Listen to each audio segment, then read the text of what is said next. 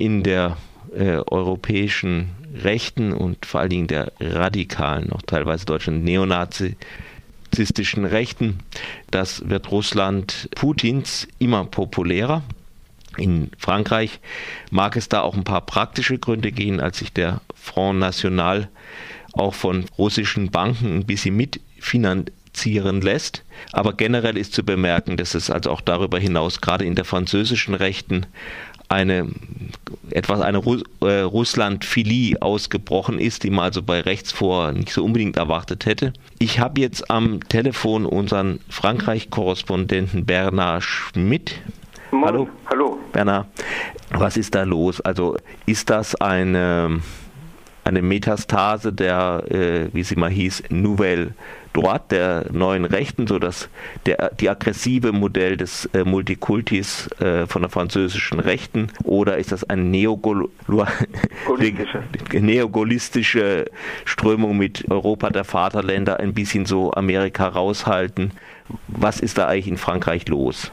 Also ich glaube tatsächlich, dass beides, was du angesprochen hast, eine Rolle spielt und dass es noch darüber hinausgeht. Also zunächst in der französischen Rechten geht diese Russophilie oder Putinophilie weit über das neonazistische Lager hinaus. Du hast den Front National schon angesprochen, der also von russischen Banken Vorzugskredite im Jahr 2014 erhielt. Äh, es ging also nicht um Geschenke, aber es ging um Kredite zu Konditionen, die er damals in Frankreich nicht erhielt, äh, in Höhe von 9 Millionen Euro. Das ist zwischendurch die Partei auch eingeräumt worden. Es äh, reicht aber über die, also auch wenn der Front National keine neonazistische Partei im engeren Sinne ist, aber eine modernisierte faschistische Wahlpartei oder neofaschistische Wahlpartei, reicht die Putinophilie über dieses, also jenseits der neonazistischen und modernen neofaschistischen Rechten weit hinaus.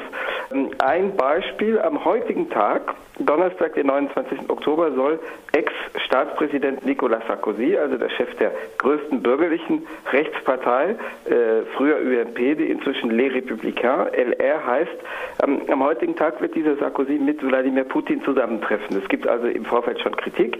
Sprecher des Regierungslagers, des sozialdemokratisch geführten, sozialdemokratisch-grünen Regierungslagers, haben das Treffen im Vorfeld schon kritisiert und von einer morbiden Faszination für dieses autoritäre Regime gesprochen. Also Sarkozy hat sich im Vorfeld schon vor Monaten äh, positiv geäußert und hat zum Beispiel François Hollande fälschlich im Übrigen vorgeworfen, dass er Putin nie getroffen habe. Äh, so hat er im Frühjahr behauptet, nie getroffen habe seit, also nie unter vier Augen getroffen habe seit äh, dem Ausbruch der Ukraine-Krise im Februar, März 2014, was schlicht falsch war, weil solche Treffen stattgefunden hatten. Sarkozy mm. war ja mal der Pro-Amerikaner in äh, Frankreich, ja, ganz genau, in Erinnerung. Er, ganz genau, er war der pro-atlantischste Staatspräsident, also seit dem Antritt von de Gaulle, der ja aus der militärischen Integration der NATO ausgetreten war 1966 und versucht hatte, sich ein bisschen frei zu schwimmen aus der US-Hegemonie, indem man mit beiden Blöcken spielte. Das De Gaulle'sche Erbe spielt tatsächlich in diesem Teil der Rechten eine Rolle.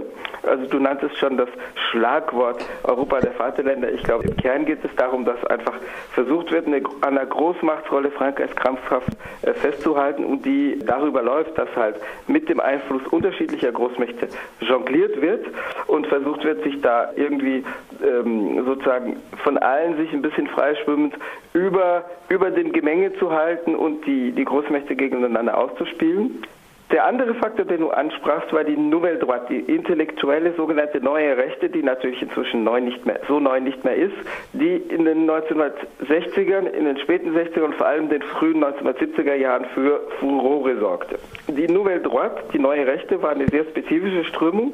In Deutschland wird der Begriff ein bisschen anders benutzt, weil in Deutschland gibt es alle möglichen Nasen, die von sich behaupteten, seit den 90er Jahren neue Rechte zu sein und intellektuell zu sein, die diesen französischen Vorbildern oder angeblichen Vorbildern nicht das Wasser reichen konnten. Also was für sich die junge Freiheit hat Bücher von Alain de Benoit dem Vordenker dieser Nouvelle Droite äh, verlegt in den 90er Jahren. Aber das Neue an diesen deutschen Rechten war lediglich, dass sie versuchten, sich als Intellektuelle darzustellen und dass sie nicht einfach nur Konservative oder nicht einfach nur Nazis sein wollten. Die Nouvelle Droite in Frankreich war eine spezifische Strömung. Also was du als aggressive Variante von Multikulti ansprichst, ist eigentlich kein Multikulturalismus oder zumindest ein Multikulturalismus, der äh, grundsätzlich ohne Vermischung auskommen soll, sondern nennt sich Ethnopluralismus. Das heißt, die Vorstellung, Vorstellung, dass mehrere geschlossene, sich durch eine eigene kulturelle Identität identifizierende, auszeichnende geostrategisch-kulturelle Blöcke in der Welt einander gegenüberstehen sollen oder nebeneinander stehen sollen, angeblich friedlich nebeneinander stehen sollen, ohne dass es zu einer Vermischung ihrer Bevölkerung, ihrer Kulturen und so weiter kommt. Natürlich erkennen die sich auch wieder im in der aggressiven Abwehr von Multikulturalismus, den ja äh, Wladimir Putin seit einigen Jahren und verstärkt seit 2013 äh, propagiert. Ich denke, dieser positive Russlandbezug wurde einfach möglich durch den Regimewechsel. Er war blockiert Dadurch, dass die offizielle Staatsideologie äh, bis späten 1980er Jahre formal kommunistisch war. Wir wissen natürlich alle, dass das ein Deckmäntelchen der Legitimation war für ein äh, staatsdespotisches Regime, aber die offizielle Staatsideologie und die Rivalität mit den westlichen Großmächten, äh, die daraus erwuchs, dass das System trotz seines nicht marxistischen Charakters, also nicht kommunistischen Charakters in der Realität, mhm. ähm, gewisse Spannungen auf, wie es mit den westlichen Mächten und den traditionellen Kolonialmächten, weil es geopolitische Rivalitäten gab, wo die Sowjetunion Entkolonisierungsbewegungen und antikoloniale Befreiungsbewegungen unterstützte aus, aus geopolitischen Gründen.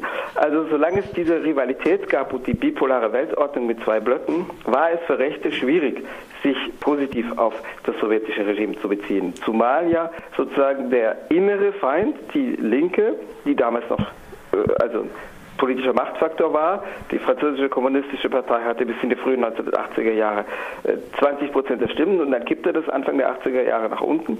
Aber solange diese historisch gewachsene Linke ein Machtfaktor war, wurde sie ja von rechts als fünfte Kolonne dieses äußeren Feinds dargestellt. Insofern verbot sich ein positiver Bezug auf die Macht in der UdSSR.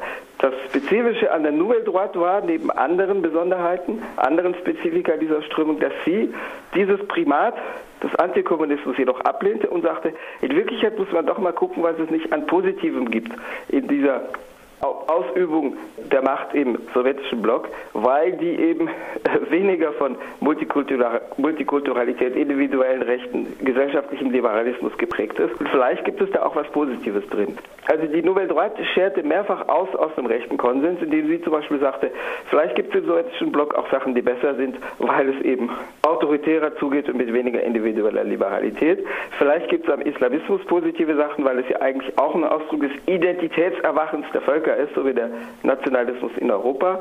Ähm, die Nouvelle Droite äh, formuliert zwar scharfe Abgrenzung von rechts am Christentum und praktiziert eine Art Neuheitentum. Also mehrfach scherte die aus aus dem rechten Konsens. Das war damals in den 1970er Jahren jedoch eine Minderheitenposition.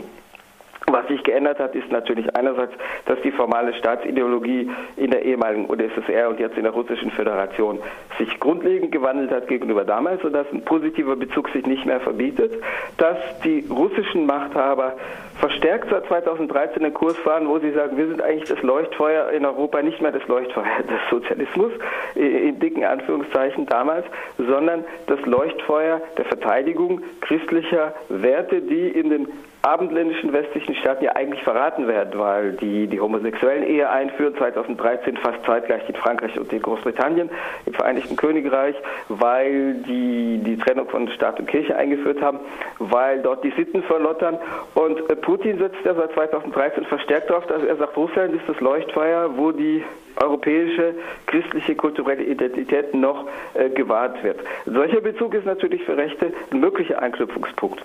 Also Marine Le Pen hat zum Beispiel schon in ihrem Programm vor der Präsidentschaft 2012, das am 19. November 2011 in der Pariser Vorort vorgestellt worden war, klargestellt, dass Putin einer der Hauptverbündeten für ein von den USA sich freischwimmendes, äh, sozusagen blockfreies Frankreich äh, sein wird. Also äh, Wladimir Putin, ebenso wie Viktor Orban in Ungarn, sind da äh, Anknüpfungspunkte für eine solche rechte Weltsicht. Man könnte, weil es eine ähnliche Figur ist, noch Erdogan dazu zählen, wenn es da nicht ein massives Problem gäbe, weil Erdogan eben muslimische äh, Referenzpunkte benennt in seiner Ideologie und das ist natürlich nicht so vereinbar. Wäre Erdogan ein Christ, dann wird man den äh, auch in die Reihe mit Putin und Orban stellen können. Ein letzter Faktor kommt noch dazu, da wir schon von der Nouvelle Droite sprachen. Es gibt ja in Russland einen einflussreichen Autor, der jetzt nicht direkt zu den Beratern Wladimir Putins gehört, der aber durch seinen medialen Einfluss, durch seine starke Präsenz in den Medien, vor allem in den letzten zwei Jahren, gewissen Einfluss teilweise von außen auf die Putin-Administration genommen hat, die also auch da Sachen aufgreift. Das ist Alexander Dugin. Dugin äh, ist jemand, der sich explizit bezieht, unter anderem auf die französische Nouvelle Droite, Alain de Benoit und andere, der aber auch Kontakt zu Nationalrevolutionären hat, wie zum Beispiel der Belgier Jean Thiriard und äh, der eine neue Ideologie zusammenpanscht, die ungefähr als Nationalbolschewismus bezeichnet werden kann. Also Dugin spricht eigentlich von einem Eurasischen Reich, einem Kontinentalblock, äh, der äh, unter anderem diese Rolle spielt, eben die kulturelle Identität zu verteidigen, mit der Besonderheit, dass er sagt, machtpolitisch wird dieser Machtblock in die Fußstapfen der UdSSR treten, aber das fusioniert mit einer eindeutig rechten Ideologie. Also Dugin spricht davon, dass sozusagen die politische Vision, die er hat, das dritte Rom, also Byzanz, Ostrom, das dritte Reich und die dritte Internationale fortsetzen soll. Also die dritte Internationale einfach insofern, weil hinter der Fassade internationalistischer Politik der UdSSR de facto stalinische russische Großmachtpolitik stand. Gibt und äh, dieser Dugin bezieht sich eben explizit auf die französische neue Rechte. Das heißt, da haben Sie jemanden sitzen, der Einfluss hat in der russischen Föderation und der sich explizit auf Ideologie von französischen Rechten bezieht. Jetzt ganz kurz, weil wir bald in die Nachrichten laufen. Gibt es in Frankreich von links, also jetzt nicht irgendwie von rechten Standpunkten, da eine also so eine dezidierte Gegenmeinung gegen diese Strömung. Absolut ja.